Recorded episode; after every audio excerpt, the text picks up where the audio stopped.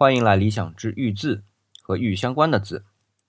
在正式进入节目之前呢，我要和大家打个招呼。可能大家已经发现了，周一我更新了一期节目之后，隔了一天，今天才又更新了一期节目，是因为啊，我个人的各种原因。接下来啊，会把节目更新的频率从我们以前一直以来的每天一期，延长至每隔一天一期。周末呢就不更新了，这实在是没办法，时间是不够用啊。但我呢也会做些补偿。现在的想法是每期的节目都会延长至三分钟，这可能会对大家的收听习惯有所干扰，那也希望大家能够谅解。我也会尽量调整。目前啊，估计到九月下旬，我可以恢复到每天更新的节奏。好，言归正传，前天说到的三横一竖也是这个玉字，那就像我们前面说到过的，作为边旁呢，可以称为斜玉旁。但是还有一个字啊，至少我知道有一个字，像王一样的三横一竖，仍然能够代表玉的。这个字呢是读素。今天我们去看这个字啊，会认为啊，玉的右下方的那一点挪到右上方去了。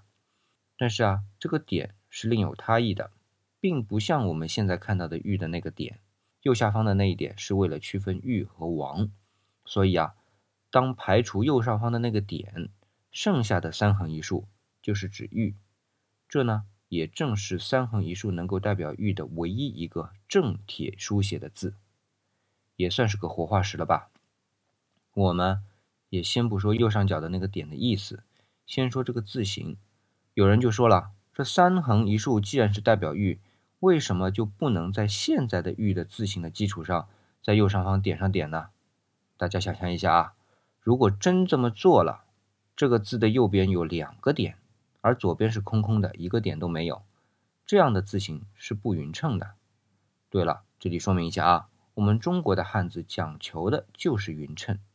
如果这个字形不匀称，就不会成为汉字了。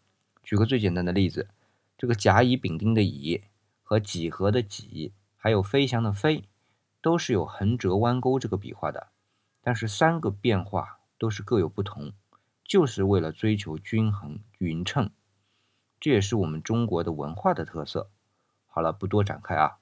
话说回这个竖，显然右边有两个点，左边一个都没有呢，就会显得极不匀称，而且啊，还不能像乙啊、飞呀、己啊那样的变形，因为中间啊有一竖作为对称轴，就会让我们对这个字啊有所参照。那说到这里啊，大家就会问了，那为什么就不能将右上角的那一点挪到左边去呢？这个呢，我们下期接着说。